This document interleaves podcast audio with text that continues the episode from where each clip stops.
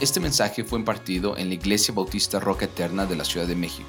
Para más información visita nuestro sitio de internet rocaeternamexico.com o en Facebook Roca Eterna México. Esperamos que este mensaje sea de bendición a tu vida. Ya hemos pasado por esta narración del nacimiento de nuestro Señor Jesucristo desde el versículo 1, en capítulo 2, desde el versículo 1 hasta el, hasta el versículo 14. ¿Están de acuerdo con esto? Ya lo hemos pasado. Y por eso decía yo que es mi deseo que ustedes y yo hayamos comprendido más de las profundidades de este texto.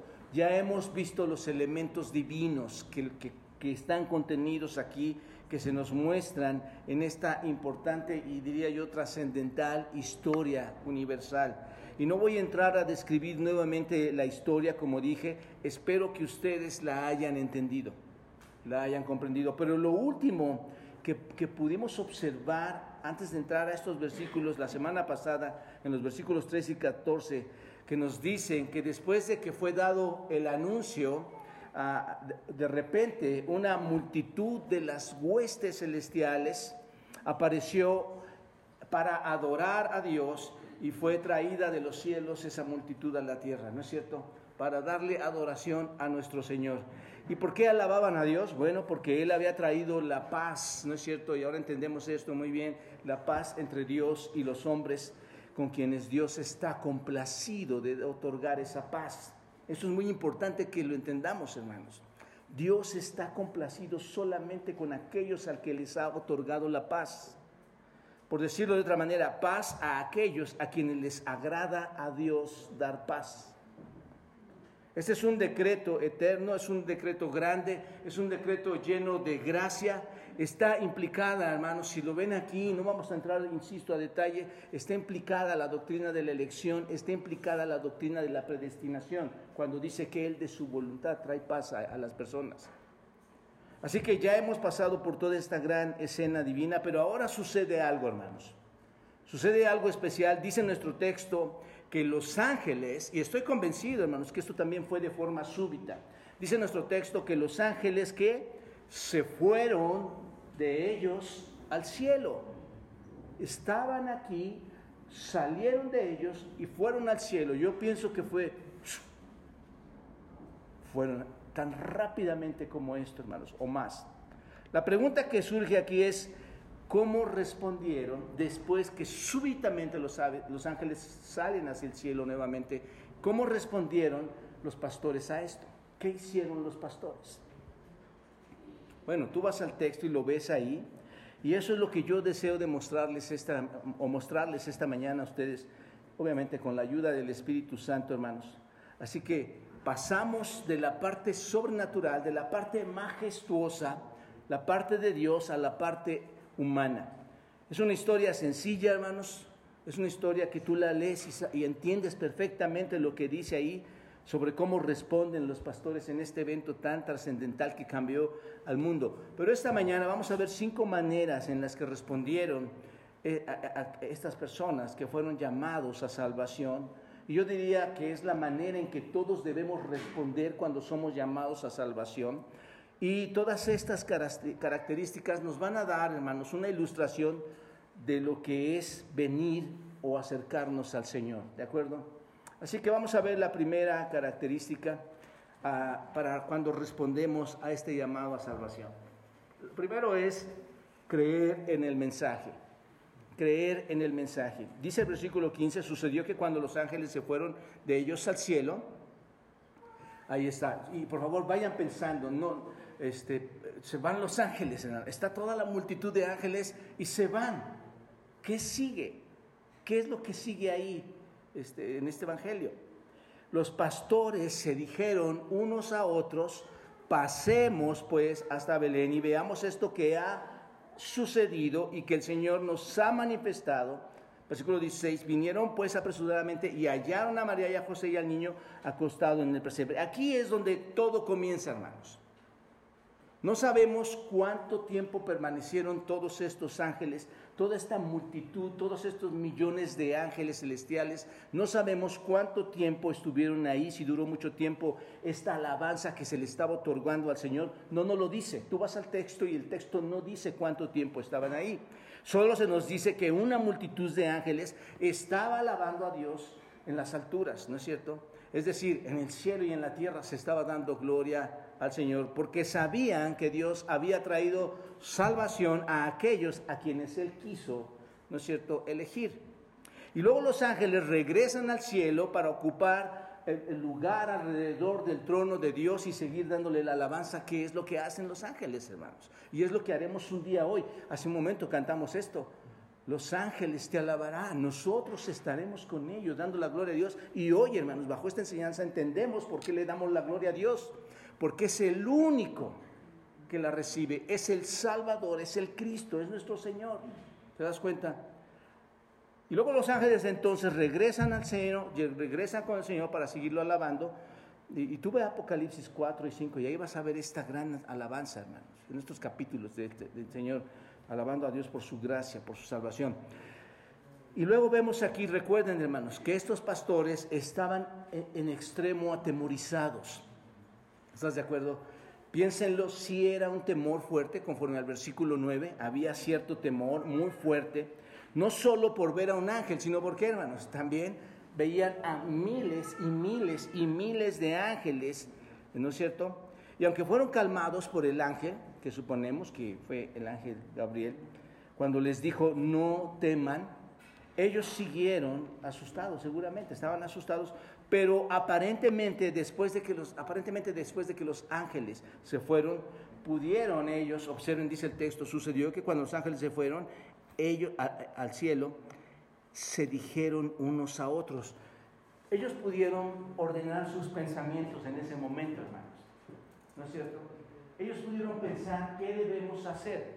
No estaban, y esto es muy importante, ellos no estaban diciendo o cuestionándose, oye, ¿será cierto esto? Oye, ¿tú, ¿tú viste lo que yo vi? En los evangelios no vemos eso, hermanos. Lo que dice el texto es que lo primero que se dijeron unos a otros, ¿qué fue, hermanos? Pasemos. Esto es un indicativo muy especial. Cuando a ti te traen el mensaje, y hermanos, estoy en todo esto, pero cuando a ti te traen el mensaje, lo primero que haces, o, la gente lo primero que hace es rechazar. Llegó un mensaje a ti, un mensaje especial. No puede ser menor al mensaje que les llegó a los pastores, hermanos, porque el mensaje es el mismo. Pero tú o yo, o, o las personas que no conocen de Cristo, lo dejan pasar muy fácilmente. Y aquí tenemos que entender, ellos no estaban cuestionando nada, hermanos. Este, dice el versículo 15, bueno, este, ordenan sus sentidos, ordenan sus pensamientos, ¿por qué lo vemos, hermanos? Vean el versículo 15, sucedió que cuando los ángeles se fueron de ellos al cielo, los pastores se dijeron unos a otros espontáneamente, hermanos, todos ellos, de una forma unánime, de una forma colectiva, todos respondieron de la misma manera, ¿no es cierto? No se dice que hayan respondido de otra manera, todos estaban diciendo una y otra vez que tenemos que ir allá, tenemos que ir a ese lugar. No se ve que nadie estuviera queriendo hacer algo diferente. Seguramente, hermanos, todos estos pastores se estaban poniendo de acuerdo, ¿no es cierto? ¿Qué es lo que tenían los pastores a su lado de ellos? Ovejas. Entonces, bueno, lo que sí probablemente, y esto es solamente un pensamiento, eran pastores, tenían las ovejas, ¿dónde las vamos a dejar? ¿A qué hora nos vamos a salir? Vamos a apurarnos para poder salir y llegar pronto a este anuncio y a este lugar. Entonces todos observen, unos a otros, cuando dice unos a otros, todos estaban involucrados en el hecho de que tenían que salir para llegar a dónde? A Belén. ¿No es cierto? Aquí tenemos una respuesta de los pastores a este poderoso anuncio que trae el ángel de un Salvador. Y la respuesta de los pastores es, es inmediata, ¿no es cierto? Observa, pasemos pues, ¿qué dice hermanos? ¿Cuánto tiempo esperaron? ¿Cuánto tiempo? Piénsalo, ¿fue, ¿esto fue de días? No. vamos, vamos, pasemos a Belén. No había para ellos algo que les estorbara, hermanos. O algo que, les que los dejara, que los retrasara. El Señor es tu Salvador. Tú eres un pecador. Te invito a la iglesia para que vengas y veas. ¿Qué hacen la gente, hermanos? Es más, ¿qué hacen los propios creyentes a los mensajes de Dios adicionales a la salvación? espero. Y eso no, lo, eso no lo vemos aquí, hermanos. A ellos nada les estorbó para que fueran de forma inmediata a este lugar. Hay un sentido de urgencia, hermanos. En esta palabra, en esta palabra, déjenme quitar esto. Hay esto de pasemos, es como cuando tú dices, eh, vamos ya, rápido, vamos, pasamos. En el griego es dirchomai, significa avanzar, significa pasar hacia el otro lado. Y mucho más fuerte, penetrar, penetrar, traspasar. Eso es lo que significa esa palabra. Por eso digo que hay un sentido de, urgencia, de querer llegar, pasemos. Tiene la idea de ir sin demora, de llegar de forma inmediata. La idea es que estos pastores no estaban cerca de Belén, hermanos. Tenían que trasladarse muy rápido. Recuerden que eran pastores, Belén está, la ciudad es una ciudad pequeña, pero obviamente ellos estaban afuera, uno o dos kilómetros fuera de Belén. Entonces ellos querían llegar ahí, por lo que deberían asegurarse de, caminar todo este tiempo y llegar a ese lugar que se les había señalado. El punto es que querían ponerse en camino como hermanos. Inmediato, rápido. Cuando ves esta palabra, rápido, de inmediato. No es como muchos quieren detenerse a esperar que llegue el tiempo. Ahora, observen hermanos, que ellos dijeron también ahí en el versículo 15, pasemos hasta Belén y veamos qué, lo que ha sucedido y que el Señor nos ha manifestado. Esta palabra sucedido, ginomai, quiere significar o significa ser, llegar a existir. Esto es importante, hermanos. Sucedido es algo que existe, es algo que es, es algo que no, que, no se pierde, es real. Entonces el sentido de estas palabras es, pasemos y veamos esto que, ¿qué, hermanos? Que es real, que es verdadero, pasemos y veamos que esto que existe. ¿Te das cuenta? Estos pastores entienden que lo que habían escuchado de la palabra de Dios era una realidad. ¿Te das cuenta? Ellos entendieron que era verdad, que, que era verdad, ¿qué hermanos? Que el Salvador había nacido. Ese es el asunto. Ellos lo entendieron. Hoy mucha gente no quiere entender este mensaje. Piensan que no hay un Dios, que es Cristo el Señor. Mucho menos alguien que resucitó para, y mucho menos alguien que murió en la cruz para dar el perdón de los pecados. Así que estos entienden la palabra de Dios, entienden la realidad, por eso, por eso es bueno entender esta parte. Es algo real, algo que existe entendieron la verdad. Y pueden confirmar esto bastante fácil. ¿Por qué? Porque el ángel se los había dicho, ¿no es cierto? Vayan y busquen la señal. ¿Cuál era la señal? Un bebé envuelto en pañales y acostado en dónde, hermanos? En un pesebre. Esa era la señal. Si no lo hubieran creído, no hubieran ido. Si no lo hubieran creído, no se hubieran apresurado. Por eso cuando tú crees, lo crees y te apresuras a llegar, a ir, a conocer. ¿Te das cuenta? Así que eso verifica todo que es verdad. El llegar y ver al niño y, encontrarlo en un pesebre verifica la verdad que el ángel les, había dicho, que iban a obtener información ahí mucho más al ver al, al bebé ahí, exactamente como dijo el ángel que estaría. Eso ya tenía significado para estos pastores. ¿Te das cuenta? Es cierto, todavía es más veraz porque lo que me dijeron es verdad. Esto cambia la vida. No era solamente una situación de hombres, no era una situación terrenal, hermanos. Recuerden, era una situación sobrenatural, era una situación eh, celestial, no terrenal. El cielo y la tierra, en ese sentido, hermanos, todos estaban involucrados en todo esto. El punto, mis amados hermanos y amigos, es que ellos creyeron. ¿Te das cuenta? Ellos creyeron el mensaje. Eso es lo que deseo que noten aquí tienen una revelación de Dios y la creyeron. ¿Quién se identifica con esto, hermanos? llega el mensaje y verdaderamente lo creíste. Hay cientos de personas, si no te diría que miles, en mi experiencia como pastor, que solamente pasan sin creer esto. Y hay un punto trascendental. Es que Dios, hermanos, de su voluntad decidió hacer paz contigo. Ahí es donde debemos dar gracias a Dios, hermanos, de lo que está haciendo contigo, de lo que hizo conmigo. ¿Te das cuenta? No es, no es solamente alguien que no quiere entenderlo. Entonces, entendamos esta parte, hermanos. Tú recibes el mensaje, la lógica es que lo creas. La lógica espiritual, guiado por el Espíritu Santo, es que lo creas. Esto lo podemos aplicar a nosotros, hermanos. Así es cuando la gente viene a Cristo. Es exactamente igual. Tiene una revelación de Dios, ¿no es cierto?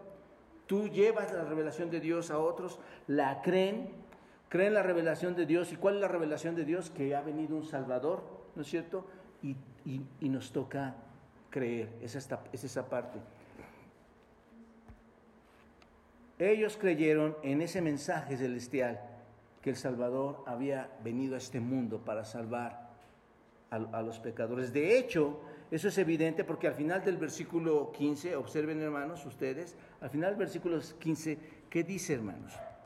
Y que el Señor nos saque manifestado. Esta palabra manifestado significa saber, significa poseer información. Alguien me manifestó, alguien me hizo tener, alguien me hizo eh, poder tener en, en mi poder información. En la revelación divina, hermanos, es donde comienza la fe, ¿no es cierto? Ahí comienza la fe de cualquiera de, de cualquiera de nosotros. Comienza, hermanos, la salvación de cualquiera comienza cuando el mensaje de Dios llega a tu vida. Es la única forma, hermanos. No hay, no hay otra salvación. Es cuando llega el mensaje. Y aquí muy importante, hermanos. ¿Cuántos de ustedes la han escuchado? ¿Cuántos de ustedes hicieron caso en creerla? ¿O cuántos de ustedes, como vamos a ver en un momento más, se van a retirar solo maravillados? Piensa bien esto. La salvación comienza con el mensaje de la palabra de Dios. La fe viene, dice la Escritura, al escuchar la palabra de Dios acerca de quién es Él, acerca de quién es Cristo, acerca de quién es el Espíritu Santo. La salvación viene al escuchar el mensaje. Por eso Romanos 10, 17 dice, así que la fe es por el oír y el oír por la palabra de Dios. Es fundamental, hermanos, que entendamos que lo primero que sucede en el proceso de conversión de alguna persona es que tiene que escuchar qué? El mensaje. Lo primero que tiene que suceder es el mensaje. ¿Cuál mensaje, hermanos? La revelación es lo primero, el mensaje de salvación. Los pastores lo oyeron, lo oyeron, lo creyeron. El Espíritu de Dios, obviamente, hermanos, estuvo preparando los corazones de ellos. Todos nosotros tenemos diversas historias de cómo Dios preparó en el Espíritu Santo nuestro corazón para un día acercarnos a Él. Y así es como lo hizo con los pastores. Estos hombres fueron o habrían sido verdaderamente creyentes, genuinos del Dios verdadero, que se habían arrepentido de su pecado, que habían venido a buscar a Dios, que habían venido a buscar de su gracia. Todo esto porque sus corazones estaban listos, hermanos. Sus corazones estaban preparados para, para, dar respuestas correctas, ¿no es cierto? En lugar de estarse cuestionando y llegar a casa, ¿qué crees que me dijeron esto ahí unos pastores? Están locos, déjalos. Ellos no cuestionaron, su corazón estaba tan preparado, hermanos, que tenían un sentido de urgencia de ir a ver a quién. A Dios. Ir a ver la misma presencia de Dios. ¿Te das cuenta? Por eso sé que estos pastores eran salvos.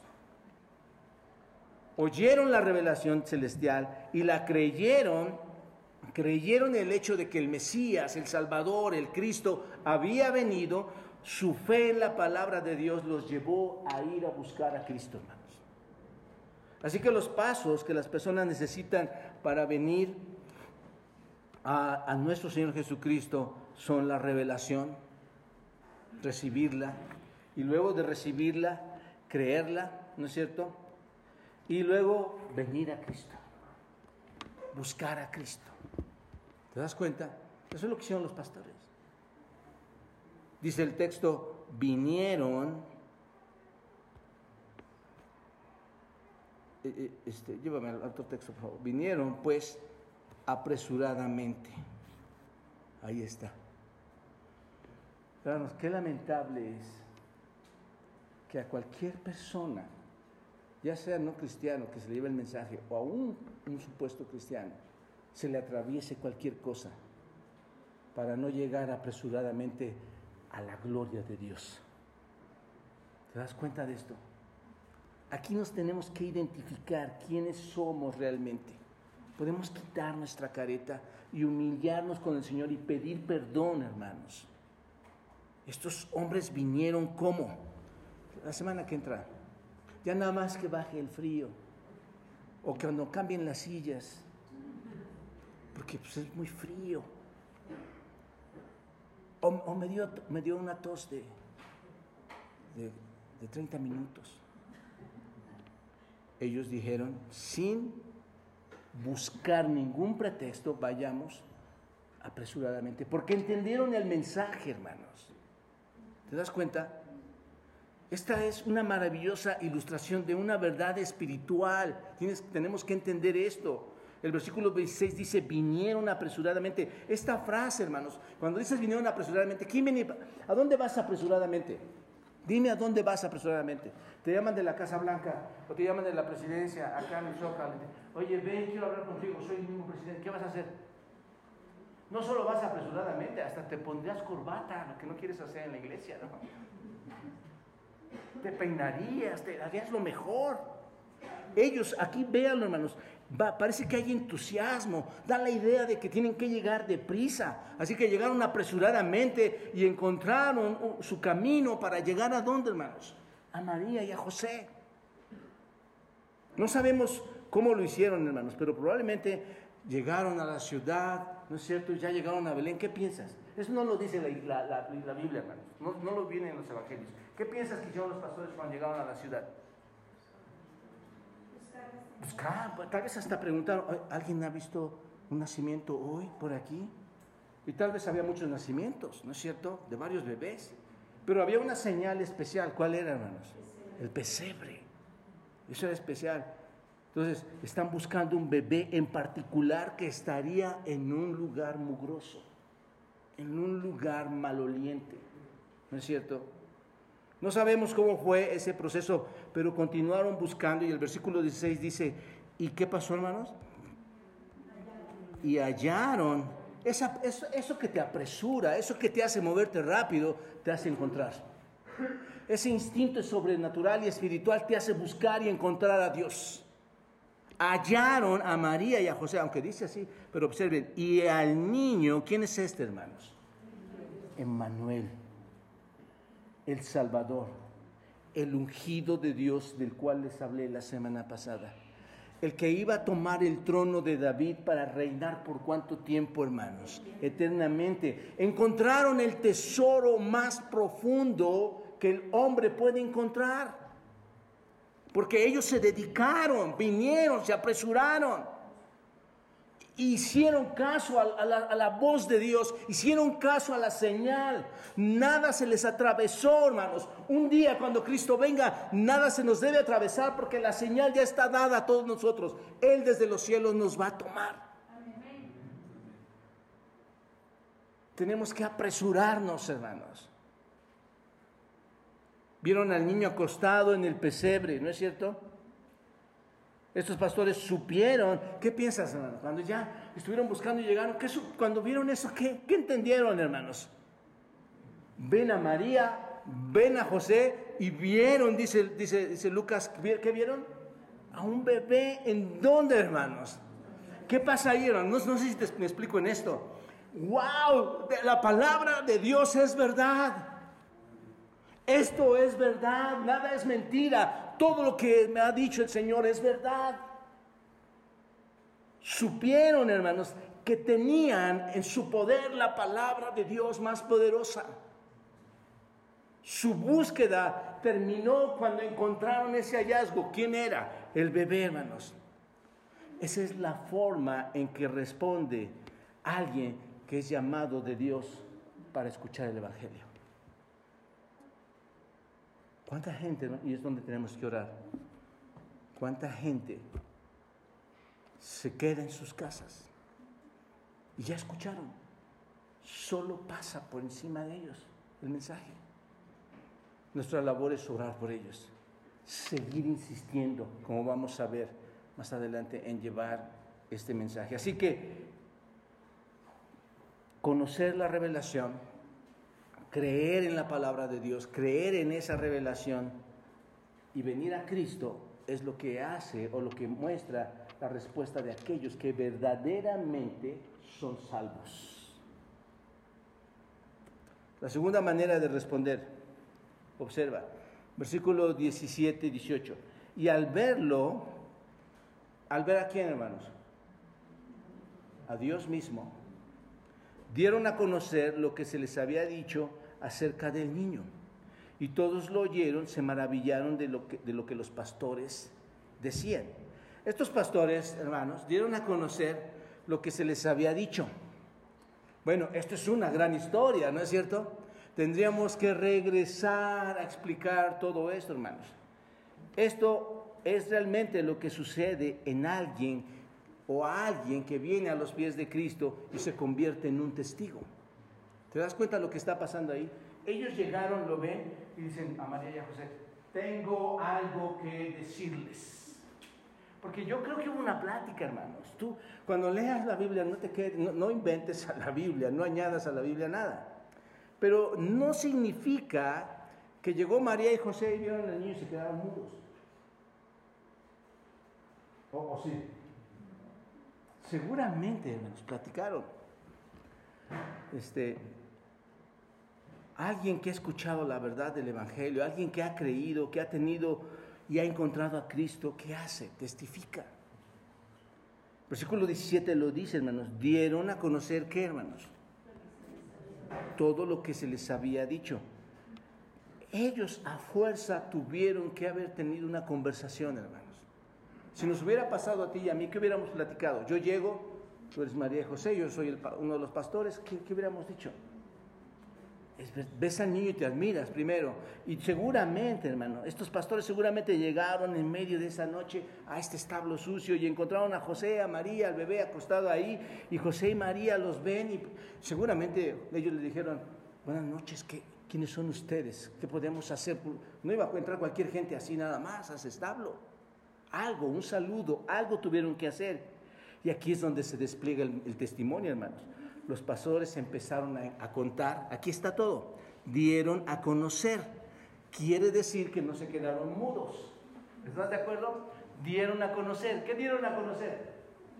María, José, ¿qué creen que es lo que nos ha acontecido? ¿Qué crees que ha pasado? Un ángel del Señor apareció a nosotros, estábamos tan tranquilos y de repente, y ahí llega otro pastor, no, no, no, espérame, falta, yo estaba de este lado y llegaron de repente, hermano, no, no, no eran mil, eran, eran diez mil, eran miles, millones.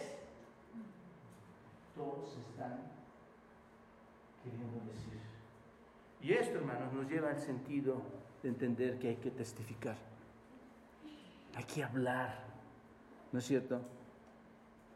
Ellos describieron que el ángel les dijo que iban a hacer. Les describió a uno que había, que había de nacer, que eran buenas noticias, que eran noticias de gozo por la venida de un Salvador, que es Cristo, el Señor. Y así sucesivamente contaron la historia de lo que luego vieron, huestes de ángeles por todas partes, luminoso, brillante, alabando a Dios y dándole gracias, hermanos. Eso fue increíble, ¿te das cuenta? Seguramente, les digo, estaban hablando unos y otros quería decir cosas más, o más cosas que había visto. Y así pasa, ¿no? O así debería pasar. Si Cristo vino a tu vida, vas y lo cuentas a otros. ¿No? Y así todos quieren contar la historia. ¿Y qué, qué está haciendo José y María, hermanos? Seguro estaban escuchando esta. ¿Por qué era tan importante que ellos escucharan también esto, hermanos? piénsalo bien. Ellos tal vez al escuchar eso se sentaron, porque ellos no sabían lo que había pasado con los pastores. Se sientan y empiezan, y María tal vez incómoda, se, siente que está escuchando esto que los pastores les estaban diciendo. De así, esto, esto seguramente, hermanos, fue una confirmación maravillosa de lo que a María y a José les sucedió. ¿Te das cuenta? Si había alguna duda, que seguro no lo había, hermanos, esto confirmaba plenamente el mensaje que les había llegado tanto a María y a José y a los pastores cuando lo estaban escuchando. Y a medida que estaban escuchando toda esta historia, seguramente María y José, hermanos, comenzaron a revelar también detalles, porque no creo que hayan quedado callados. Probablemente José les dijo, bueno, e-, esto es tan grande, esto es tan especial, por todo lo que ustedes están diciendo, porque saben que también vino un ángel a mí. Y ese ángel vino a mí y saben qué me dijo, José, no te preocupes, porque el hijo que tu, que tu prometida, tu esposa va a tener, es procreado por el Espíritu Santo. Y José, entendiendo todo esto, sabía que ella no lo había engañado, sabía que no se había ido con otro hombre, sabía que era concebido por el Espíritu Santo y por lo tanto nunca le fue infiel, nunca fue una pecadora. ¿Te das cuenta? Bueno, en ese sentido, siempre pecadora, no pecadora en el sentido de, ir con otro hombre. Entonces, ella, e, e, él estaba expresando todo esto, que sería llamado Jesús, que el que salvaría al pueblo de sus pecados. Y todo esto se estaba comentando ahí, ¿no es cierto? Vino en un sueño y me contó todo esto. Y María seguramente también pudo haber comentado esto y decirles, yo tuve también una visita, y es verdad, el ángel Gabriel la visitó, me dijo que iba a tener un bebé y ese bebé iba a ser el Hijo de Dios, el Hijo de David, el, que, el que, iba a gobernar para, para, siempre, eternamente. Entonces, de esta forma, hermanos, creo que todo para ellos estaba empezando a unirse, ¿no es cierto? Ahora sí, por un lado toda la información y todo estaba tomando sentido, todo estaba uniéndose. Hasta este momento, Piénsenlo, ¿quiénes sabían de este anuncio? ¿Quiénes sabían de todo esto? ¿Quién tenía la información más importante en el mundo, en el universo en ese momento? Pocas personas, ¿quiénes? María, José, los pastores, Elizabeth, su prima, y, y, Zacarías, su esposo. Eran los, los que tenían esa información relevante. Nadie más tenía esta información privilegiada, solo estas personas. Esto es importante, hermanos. Si te das cuenta, esa información se empezó a expandir, expandir, expandir, expandir, expandir. Desde el nacimiento de Cristo la información se expandió. A veces pensamos que todo se expande cuando Cristo va a ser crucificado. Pero no, hermanos. Desde el nacimiento esta información se expande. ¿Por quiénes? Por estas personas humanas, fieles, que creyeron a la palabra del Señor. Ahora bien, ¿cuál es su respuesta inmediata después de que todo esto se desarrolla? Ya la platicaron, estuvieron ahí en el pesebre. Cuando vieron esto, estos pastores dieron a conocer su declaración, que, se les había dicho que iban a ser un bebé. Fueron a todas partes y dijeron a todo el mundo que un Salvador había nacido, ¿no es cierto? Que es Cristo el Señor. Ellos contaron esta historia en todos lados. Seguramente contaron la historia sobre el ángel, los ángeles, la, historia que María y José les contaron, porque ya llevaban más información ahora, ¿no es cierto? Es verdad, no solo nació, sino que es verdad, es el Hijo de Dios concebido por el Espíritu Santo, porque María nos platicó esto, José nos platicó esto. ¿Se dan cuenta? Hay ya mucha información que estos hombres empiezan a llevar a otro lado. Bueno, esto es lo que sucede en la vida de una persona recién nacida, hermanos. Yo te comparto a ti, tú lo recibes y vas y le compartes a otros. Eso es lo natural. E, y eso es lo que debería de ser, ¿cuánto tiempo, hermanos? Permanentemente. ¿Te das cuenta? Primero viene la revelación a su vida, entienden el Evangelio, viene la fe por el creer y vas y sigues a Cristo. Y luego viene una respuesta inmediata. ¿Cuál es? Ser testigo, testificar a otros. ¿Saben una cosa, mis amados hermanos y amigos? Las personas más fieles, las más impetuosas, las más impulsivas a proclamar el Evangelio son los cristianos nuevos. Son los que han recibido a Cristo recientemente. Eso se debe a que la alegría es tan grande, hermanos, La emoción es tan grande, eh, es tan profundo el entusiasmo de estas personas que acaban de recibir el mensaje que no tienen tiempo para ir a contar a otros lo que les pasó. ¿No es cierto, hermanos? Vas y lo cuentas rápidamente. Yo ahorita explico esto un poquito más, pero piénsalo. ¿Qué pasa con los otros o con nosotros? ¿Ya se fue el gozo? ¿Por qué no sigues compartiendo? Esto es muy interesante de pensar. Algo no está bien. Algo no está bien. Yo ya estoy acostumbrado a esta vida así. Así que estos pastores se convierten, son los primeros mensajeros, por decirlo así, en la era nuevo testamentaria. Son los evangelistas que van y comparten la revelación de Dios, así como su encuentro con María, con José, con el bebé en el pesebre. Estos pastores no pudieron contenerse, hermanos, porque fue la mejor noticia que jamás hubiera escuchado a alguien. Y fueron y, la, divulgaron. El verdadero compromiso espiritual, hermanos, está determinado en la verdadera fe. Hay un verdadero compromiso espiritual, es porque hay una verdadera fe en tu vida. Y esa calidad de fe, esa firmeza del gozo, esa firmeza de la credibilidad, no es a corto plazo, hermanos es a largo plazo, es todo el tiempo, ¿no es cierto? Si tú has sido salvo, todo el tiempo estás gozoso para llevar este mensaje. No puede haber un salvo que perdió el gozo y que ya no comparta a nadie nada. ¿Te das cuenta? No puede haber un salvo que nada más va a la iglesia ciertas, cierto tiempo y otro tiempo no va. O que se congrega en unidad en, en los días especiales. Hermanos, no tiene sentido. Esto no tiene sentido. Es la verdadera fe, la calidad del gozo, el conocimiento espiritual que determina tu relación con el Señor. Esto es, tú puedes llegar a decir que estás comprometido con Jesucristo, ¿no es cierto? Porque todos estamos comprometidos con el Señor. Todos decimos esto. Pero realmente esto se reduce a cuánta alegría, a cuánto gozo tienes, a cuánto entusiasmo tienes para compartir. Estos pastores, si observan bien, José y María fueron testigos oculares de las buenas nuevas. Ellos lo vieron con sus propios ojos. Fueron testigos oculares del nacimiento del Mesías. Y cuando tú eres testigo ocular en ese sentido, ¿qué es lo que esperas? Ir y difundir este mensaje. Amados hermanos, cuando dejamos de hacer eso,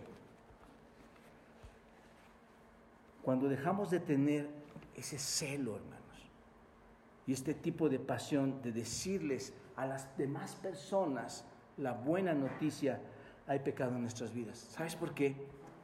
Porque hay ingratitud, porque hay indiferencia al mensaje que un día recibiste. Y eso, hermanos, la ingratitud y la indiferencia a Dios, porque no es a nosotros, es tu pecado y mi pecado. El hecho de que haya acontecido a nosotros hace 33 años, hace 25 años, hace 10 días, hace dos semanas, no implica que dejes de dar el mensaje. Esto es increíble, hermanos, porque cuanto más tiempo las personas son cristianas, menos entusiasmadas son para compartir. Menos o menos para la obra del Señor. Cada vez es menos importante, cuando debería de ser más y más porque verán, hermanos, aquel día se acerca. Se alejan cada vez más de la revelación que tuvieron inicialmente, la revelación del Evangelio, y se involucran cada vez más en otras cosas, hermanos. Ahora la iglesia, ahora las familias sirven para comunicar las supuestas verdades del mundo. ¿No? El cristianismo o los cristianos ya están en eso, hermanos. Por ejemplo, sus formas de cuidar su salud. ¿No? Aquí podemos llegar y decir, en lugar de dar el mensaje a personas nuevas, sabes que tengo una receta nueva para que te rejuvenezcas 15 años más. Hermano, acabo de levantar una empresa. Te voy a vender llantas Royal para, no, para que no se confunda con otras llantas. Y a eso vienes. ¿Te das cuenta del pecado tan grande, hermano? Que Dios nos perdone de tantas tonterías que hacemos, hermanos. De comunicar las supuestas verdades. los recursos económicos que te pueden hacer feliz, los valores materiales, las ventas, y rara vez estalla en tu vida el compartir un gozo excesivo hacia otros que no conocen a Cristo. Salir y buscarlos, salir y hablarles, salir y compartirles.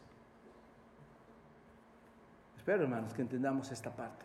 Creo que es mucho más profunda, ¿no es cierto? Lucas, entendamos esto, hermanos. Lucas está dando detalles muy específicos. Hay una sola verdad en la Biblia, pero estos principios sí los podemos extraer de la Escritura. Porque eso es lo que hicieron los pastores, hermanos. Y eso es lo que debe hacer todo, toda persona que conoce a Cristo. Compartir, crecer, conocer. Y ahorita vamos a ver, hermanos, déjenme ver si me da tiempo.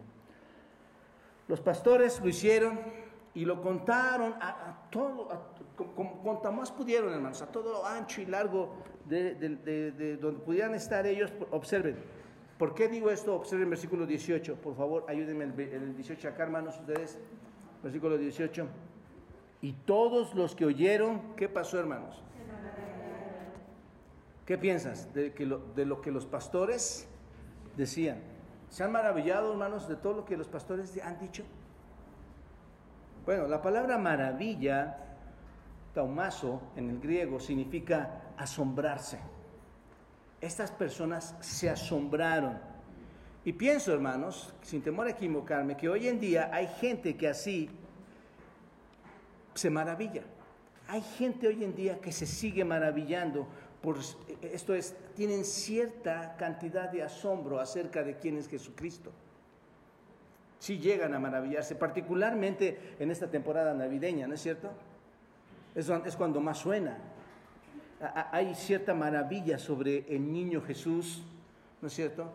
Este, pero cuando tú en esta temporada te maravillas por lo que es el niño Jesús, por lo que está relacionado con el Señor, y te asombra eso, la pregunta para ustedes, ¿eso es salvación? No. Eso, eso no es salvación, hermanos. Maravillarte, asombrarte, hasta tener cierto respeto del Señor Jesucristo, eso no es salvación, hermanos. ¿Te das cuenta? Eso solo es curiosidad. Eso es una reacción, hermanos, generalizada de curiosidad, una reacción de asombro. No es una reacción de compromiso. ¿Te das cuenta? Quizá la gente se verá presionada a creer todo esto que le están comentando, tal vez en ese tiempo y en nuestro tiempo. Quizá la gente te dirá que es una maravilla esta historia, pero que tú tienes que contarla a todos, aunque ellos se sigan maravillando, aún sin responder a un compromiso con Dios. ¿No es cierto? Porque tú comparte, comparte y la gente dice, sí, sí, cierto, sí, cierto. ¡Wow! No, no, nunca había escuchado esto, nunca había escuchado esto. Pero ¿qué pasa, hermanos? ¿Regresan? ¿Regresaron? No, aquí no se ve eso, hermanos. Observen el versículo 18, no dice, y todos los que oyeron, y todos los que oyeron, fueron directamente también al pesebre. ¿Dice eso? No, no, no, no dice eso, hermanos. Simplemente, ¿qué dice? Se maravillaron. Ellos sí se preguntaron, se cuestionaron, ¿y qué pasó con sus vidas, hermanos? Continuó como siempre, continuó como siempre. Los pastores, ¿qué, pasó? al contrario, a los pastores, ¿qué pasó, hermanos? Recibieron una revelación, se maravillaron, creyeron, fueron a buscar a Cristo y testificaron. ¿Te das cuenta? Otro punto más. Aquí trato de tardarme una hora y media más o menos. Reflexionar en la verdad, hermanos. Dice, pero María guardaba todas estas cosas como, hermanos, meditándolas.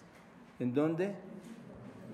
En su corazón. Aquello que mueve al hombre, aquello que le hace pensar, aquello que da convicciones, ¿no es cierto? Ahí estaba. Básicamente esto nos lleva al corazón de María, hermanos. Esto es solo reflexionar, básicamente es eso. Es reflexionar, es contemplar profundamente las cosas de Dios. María fue mucho más contempló más las cosas, María meditó más las cosas que las personas que escucharon en el versículo 18 todo y solamente que hicieron. Se maravillaron. Pero María no fue así, María dice que la escritura que las meditaba en su corazón. Esta mujer pequeña, recuerden, 14, 15 años. Está mirando, o piénsalo, piénsalo, está mirando el pesebre. ¿Qué está viendo ahí, hermanos? O sea, piensen en esto. Está viendo al Hijo de Dios. Que es una mamá igual que todas, en un sentido, hermanos. Sí, sí lo es, igual que todas, pero algo tenía que pensar. Tal vez ella estaba preguntando, ¿y, cómo voy a atender a este bebé que es Dios? ¿Qué le voy a enseñar a Dios?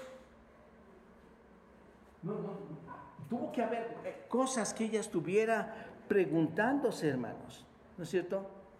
Ella vio a este bebé ahí en el pesebre y estaba meditando en él, sabía que él era el ungido de Dios, porque ¿quién se lo había dicho, hermanos? El ángel. Entonces, no era algo, era un ser humano como todos nosotros, ella una mujer pecadora como todos nosotros, pero estaba pensando, hermanos. ¿Cómo meditaba? ¿Qué va a pasar? ¿Ahora qué va a pasar? ¿Qué sigue ahora? ¿Cómo voy a, qué puedo esperar de este bebé que es concebido por el Espíritu Santo? Mi relación con el bebé va a ser una relación normal. ¿Tú crees que no pensó todo esto? O sea, con la información que tenía, ella estaba meditando cómo voy a criar a este niño como lo hacen las demás eh, madres. ¿Cómo va a ser este niño? Y, ella debió haberse preguntado mil cosas, hermanos. Por eso dice que las meditaba. Más adelante sabemos, hermanos, que se le dio la información que este niño iba a ser una espada para su vida, atravesada su corazón. Y ella, hermanos, era un amante del Señor. Ella sufrió porque vio la crucifixión de su hijo en ese sentido.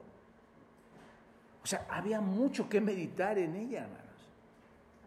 Entonces pensó profundamente en este redentor, hermanos, que es Dios, y en cómo Dios había prometido a un Salvador que había venido y que ya estaba a su vista, ya lo estaba viendo, hermanos. Entonces, esto es similar a la experiencia de nosotros como cristianos, simplemente siguiendo todo este mismo que toda esta misma historia que estamos siguiendo, hermanos. Primero llega la revelación, ¿no es cierto? Llega la verdad llega el Evangelio y bajo ese Evangelio llega nuestra fe al Señor, como la, de los pastor, como la que los pastores pusieron cuando escucharon el mensaje a Dios. Y luego llega esta acción de ir y buscar a Cristo, luego dar testimonio con gozo y alegría, y luego viene, ¿qué hermanos? Meditar, que es reflexionar reflexionar, meditar. Después de, de esos días iniciales de euforia, de haber conocido el mensaje, de tener esta información, a medida que creces en, tu vida cristiana, comienzas a pensar profundamente sobre las realidades de quién es Dios, ¿no es cierto? Una vez que tú creíste en el Señor y ya llevaste el mensaje y lo has compartido, ¿cómo puedes llegar a meditar y conocer, hermano? A través de la Escritura. ¿Te das cuenta? buscas quién es Dios. Te interesa saber quién es Dios. Estás meditándolo, comienzas a pensar más profundo sobre las, realidades de Dios. Tienes el deseo insaciable de saber acerca de quién es Dios, quién es Cristo, quién es el Espíritu Santo. Es un deseo de saber, de reflexionar sobre todas estas cosas. Hermanos, cuánta flojera para leer la Biblia. Diez personas respondieron a una pregunta. No hay obstáculos. Cuando alguien es verdaderamente convertido, creo que nunca tiene suficiente, hermanos. Nunca llega al punto de la satisfacción. Siempre quiere seguir conociendo. Siempre quiere seguir meditando. Siempre quiere seguir creciendo. No existen los cristianos de ya me cansé. No, hermanos, todo el tiempo meditando constantemente. Hay un deseo enorme por meditar en la palabra de Dios, hermanos. María ilustra eso con un corazón hambriento que quiere comprender la profundidad de esta salvación, ¿no es cierto? Por eso está esta palabra, hermanos. lo meditaba en su corazón. Así que hay una reflexión muy profunda acerca de la verdad divina. Tenemos que hacer esto. ¿Quieres reflexionar? Tienes que acercarte a la, a, la palabra de Dios. A medida que profundizas en el conocimiento del Señor, eh, vas a crecer, pero es por medio de su palabra. ¿Te das cuenta? Una cuarta, versículo 20. Y volvieron los pastores glorificando y alabando a Dios por todas las cosas que habían oído y visto como se les había dicho. Los pastores regresaron como hermanos. Ahí está glorificando. Aquí ya con todo lo que te he comentado, hay, ya hay muchos elementos que te hacen dar, tener convicción, ¿no es cierto? ¿Por qué regresaron glorificando y alabando al Señor, hermanos? Porque todo era verdad, todo era verdad. Ahora su vida no solo es reflexiva, sino también hay una acción, hay adoración, hay alabanza.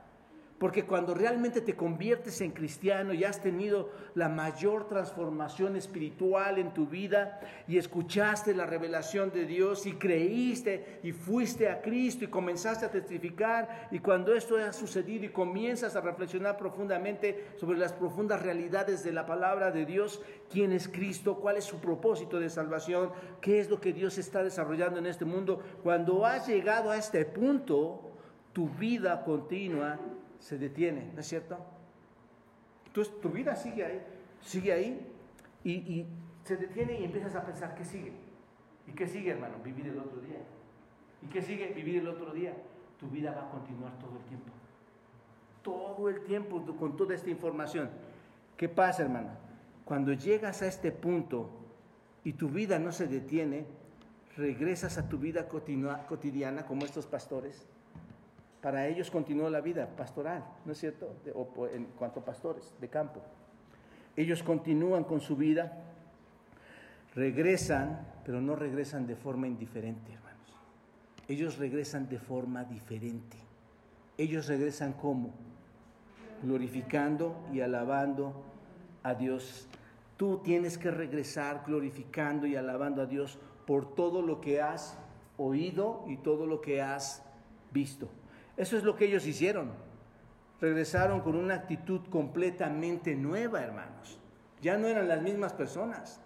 Ahora eran personas diferentes. Esa es la actitud que los cristianos debemos tener. Eso es lo que hacemos, hermanos, cuando nos reunimos en el día del Señor. Eso es lo que hacemos cuando nos reunimos en el día domingo, como hoy, sobre todo como hoy, para glorificar y alabar a Dios, hermanos. ¿Te das cuenta? No estamos aquí como pareciera, hermanos, como tal vez hay iglesias que tal vez te quieren dar todo el confort, te quieren apapachar de mil maneras, pero no estamos aquí para eso, hermanos. No estamos, no es un club ni es un teatro para entretenerte. La iglesia no es esto, o para modificar tu vida y hacerte sentir mejor contigo mismo. Estamos aquí para que dejes de pensar precisamente en ti. Estamos aquí para que dejes de pensar en todo lo que te está llevando en ese humanismo y que ahora pienses en quién te ha salvado, como lo hicieron estos pastores. Pensar en el Salvador, quién es, sus propósitos, escudriñar, estar ahí meditando, hermanos. Estamos aquí para eso.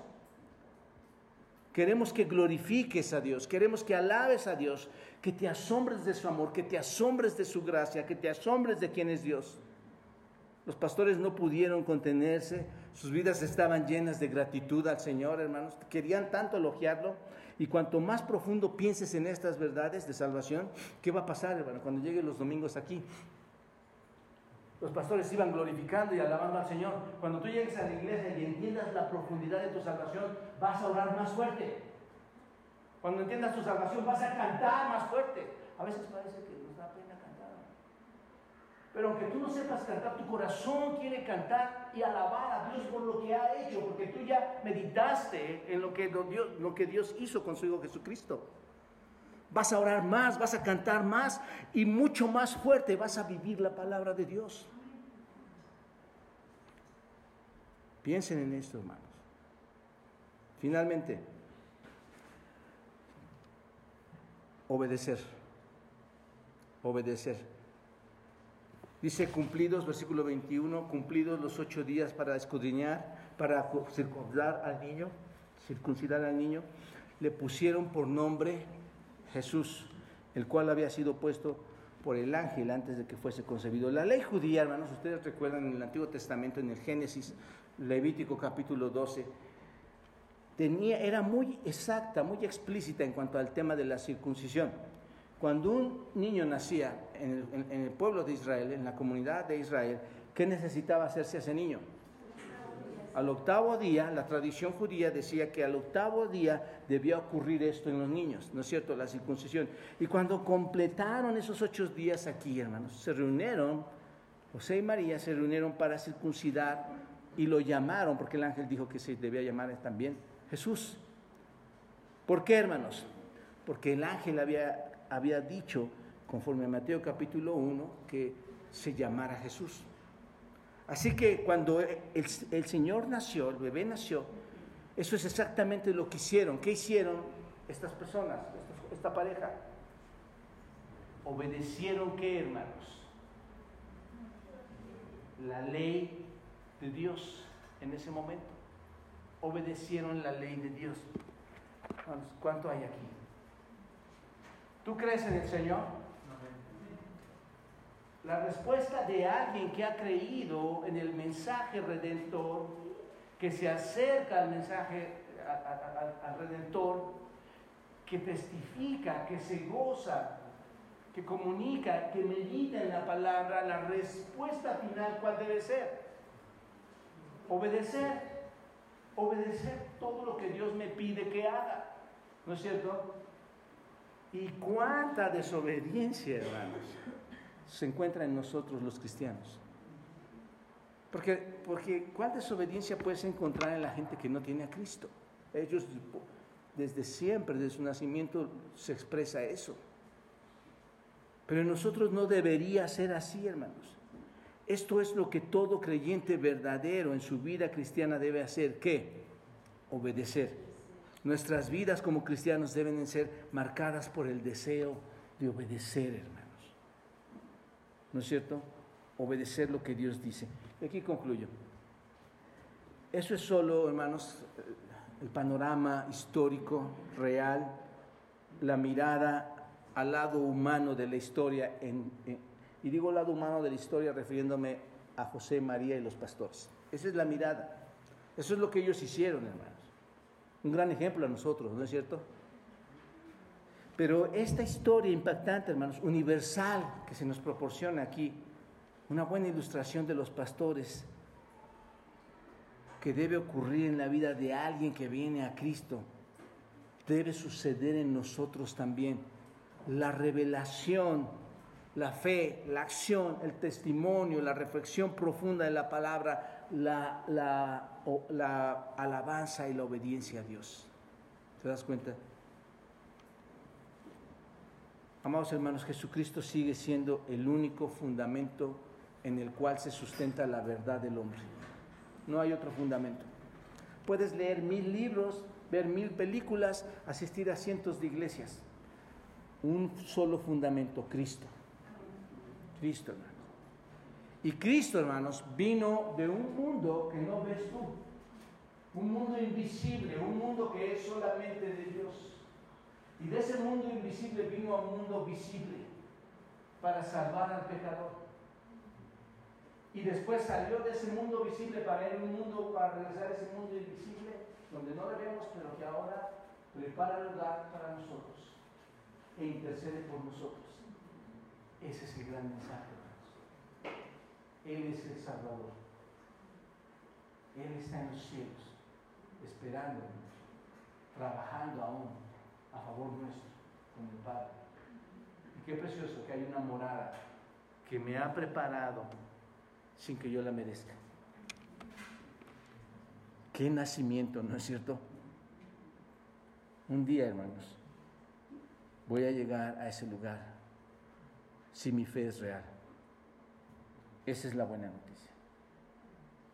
Espero que Dios obre en sus corazones y dejemos de ser esos supuestos creyentes que no responden absolutamente a nada, sino que haya esas cinco respuestas en nuestra vida como verdaderos llamados por Dios a salvación.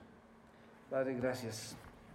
y bendice este tiempo, Dios, para reflexionar, meditar, ampliar nuestro conocimiento, Dios, en cuanto a todo lo que tú has estructurado, Señor, de forma sobrenatural para la redención, para nuestro gozo, Señor, de sabernos salvos de la ira tuya y ahora, Padre, tener grandes privilegios. Hay tareas que debemos cumplir, Señor, aún todavía no estamos en tu presencia. Hay muchas tareas. Que la, que la muerte no nos sorprenda, Dios. Que el arrebatamiento no nos sorprenda, sino que sigamos trabajando fuerte, vivos para ti, Señor. Porque tú has traído vida a nuestras vidas. Que ninguna circunstancia nos limite, Dios, a acercarnos profundamente a nuestro Salvador. Gracias, Padre. Y solo te suplico que nos sigas dando el esfuerzo, la salud mental, física, espiritual, para seguir llegando a esta iglesia, para seguir colaborando con todos los hermanos, para darte la gloria y la honra para lo cual fuimos diseñados, Padre. Trae salvación, Señor, a aquellos que aún no te conocen. Que tengan ese gran privilegio, Señor, esa gran dicha de recibir un mensaje único que trae respuestas y, trae eh, conocimiento amplio de quién eres tú. Bendice el resto de la tarde, Dios, llévanos a nuestros hogares reflexionando en todo esto, así como María lo hizo, meditando en nuestro corazón, Señor, para que de esa manera te demos gloria, Dios. Y esa obediencia plena a tu palabra, Señor, sea una realidad en nuestras vidas. Bendice a estas familias, si en tus manos las depositamos, glorifícate en ellas, en Cristo Jesús. Amén.